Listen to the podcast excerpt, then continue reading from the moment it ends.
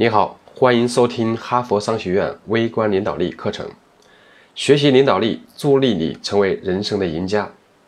好，我们第一讲来讲什么是微观领导力。那么，微观领导力是我首创提出的一个概念。好，我们首先要了解一下什么是领导力。我想，对于领导力的话，大家应该多少都有了解。但是如果让你说的话，我相信你不太容易说清楚。那么，领导力有定义吗？有。但是有很多种不同的定义，那么讲领导力的老师也有很多，比比皆是，一万个人有一万种讲法。那么讲的优劣，我们暂且不论。那么这些老师讲的多数都是不一样的，有的老师把领导力说成是达成多样的标准，有的人又说是领导力是多个好习惯，还有的人说是领导力是这个呃影响力加执行力，还有的人说领导力的话是高情商等等这些。那么到底哪个是对的，哪个是不对的呢？我来告诉你，没有哪一个是正确的，因为领导力它没有标准，领导力是领导人的内在品质，它不分行业，不分层级，是一个放之四海而皆准的一种能力。所以说，有些老师讲什么营销领导力啊、质量领导力啊，还有老师讲这种什么行业的领导力啊，我认为这些都是哗众取宠的一种炒作，是摆噱头。其实我在很多年前我就讲领导力，那个时候讲的就是哈佛商学院的领导力。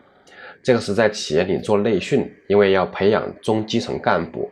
我们这个课程是经过授权的，因为企业里新晋升的中基层干部很多，每年都要培养，而且这个每年外聘讲师的成本的话是很高的，所以的话，公司在我们这个内训师中选拔了一小部分优秀的这个内训师，进行了这个师资传承的培养。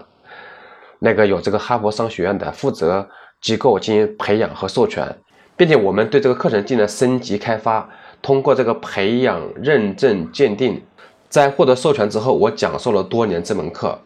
但是我作为职业培训师，这一年来我反而停下来了，我并没有再讲这门课。一方面的话，我是对领导力有敬畏之心，我不想在。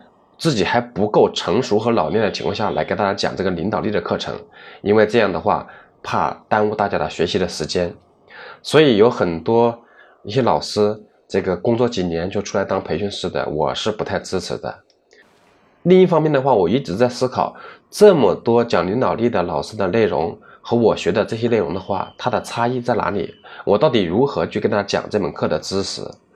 那么我要讲的话，就要讲有代表性的知识。所以的话，我把哈佛商学院的这套课程再次升级，进行再一次的开发，来给大家做一个分享。那么我是怎么升级的呢？我把所有的领导力的话分成两个部分，一类是思想理念精神，我把这类称之为宏观领导力。那么这个需要更多的是大家去历练和感悟，可能是比较难以通过这种讲授和学习来获取这个知识的。另外一方面的话就是。原则、工具、方法、模板，那么这一类的话是可以落地、可以执行、可以学习、可以复制的。我把它称之为微观领导力。所以我这个课程的话是萃取了哈佛商学院的领导力课程的精华，提炼出来之后可以给大家借鉴和学习的部分，就像奶牛吃了一堆草再挤出来半杯奶一样，有一个转化和提炼。整个课程分成六步，前五步的话是。呃，成为管理者，目标管理，培养下属，高效沟通，管理团队，每步分为十二讲，一共是六十讲。那么这也是第一批要上线的。第六步的话是一个开放性的，就是呃领导力漫谈。未来针对领导力方面的话题，我逐步的增加。好，这门课的话，总体是这样来安排的。希望这套课程能让你收益匪浅，助力你人生迈向成功。欢迎大家收听下一讲。